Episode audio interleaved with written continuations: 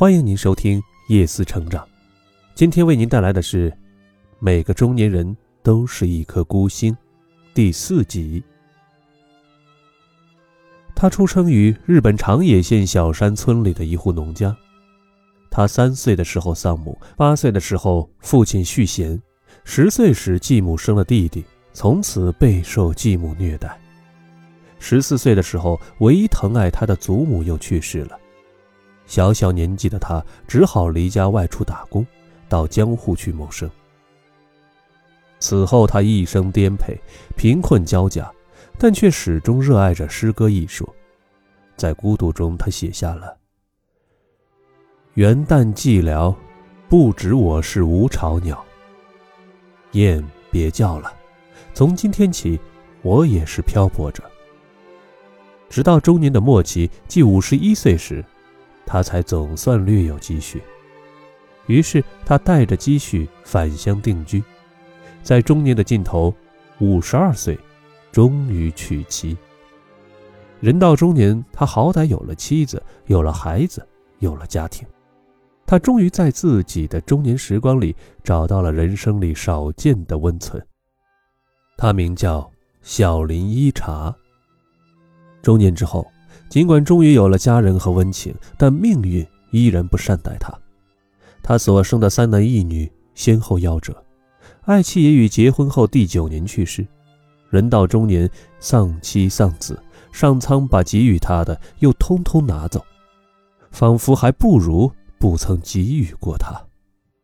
在痛楚中，终究还是要走完这一生的。但即使老了，依然很多磨难。六十五岁时。他家中失火，屋内家具尽付一炬，这成了命运打击他的最后一击。上无片瓦，孤独无靠的他随后染病，医治无效逝世，终年六十五岁。然而，他真的被命运击垮了吗？其实没有，小林一茶从来没有被打垮，长期的贫病潦倒。多次经历丧亲之痛，并未摧毁他，反而使他的性格更加刚强。他不仅没有屈服而流于虚伪骄饰，反而对天地万物有了更强烈的爱。但他的爱里又时常带着深深的无奈和悲伤。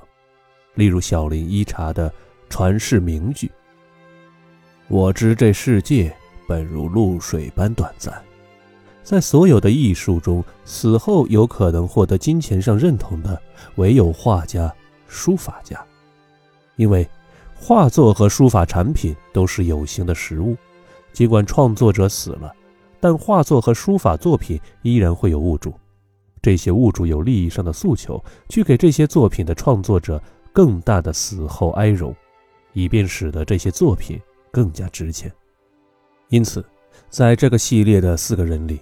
左宗棠、松本清张其实是幸运的，因为他们从中年开始奋起，获得了圆满的人生；而常玉，尽管直到他去世时都一无所有，但他至少在死后五十年成为金钱的宠儿，所以也勉强还算是幸运。而小林一茶，不仅活着的时候终生凄凉，即使死后有一些名句传世，但名句。不是油画，无法拍卖，他终究永远不是金钱的宠儿。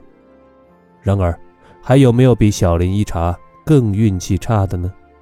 其实也是有的，毕竟小林一茶流传下来的名句，向后世的世人证明了他的才华。但在这颗小小的星球上，必定还有大量的有才华之人，即使去世，如孤星一样默默离开这个世界。却什么也没有留下，以至于世人永远不知道曾经有过这颗孤星。这，曾经是我在很长的时间里对人生的一种搓谈。但是，当我渐渐人到中年后，随着我对人生理解的加深，对世上万物的豁达，我终于发现，众生终究是平等的。有没有才华其实并不重要，而真正重要的在于。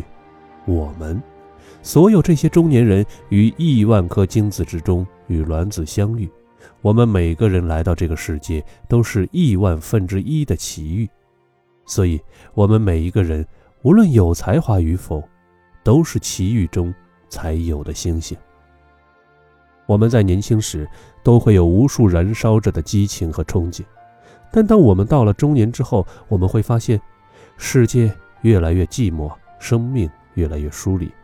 我们有些人可能像左宗棠、松本清张一样壮年得志，也有些可能像常玉一样死后多年被金钱所尊荣，亦有可能像小林一茶那样死后依然不受金钱的宠爱，但终究留下盛名。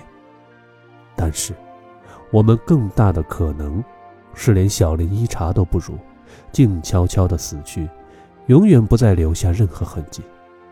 然而，这都没有关系，因为我们每一个中年人，都是一颗孤星，我们悬挂于各自人生的巨幕之上，是我们各自生命里最大的奇遇，是我们各自人生中，是我们各自人生中最亮的孤星。今天的夜思成长就为您分享到这里，感谢收听，我们明天再会。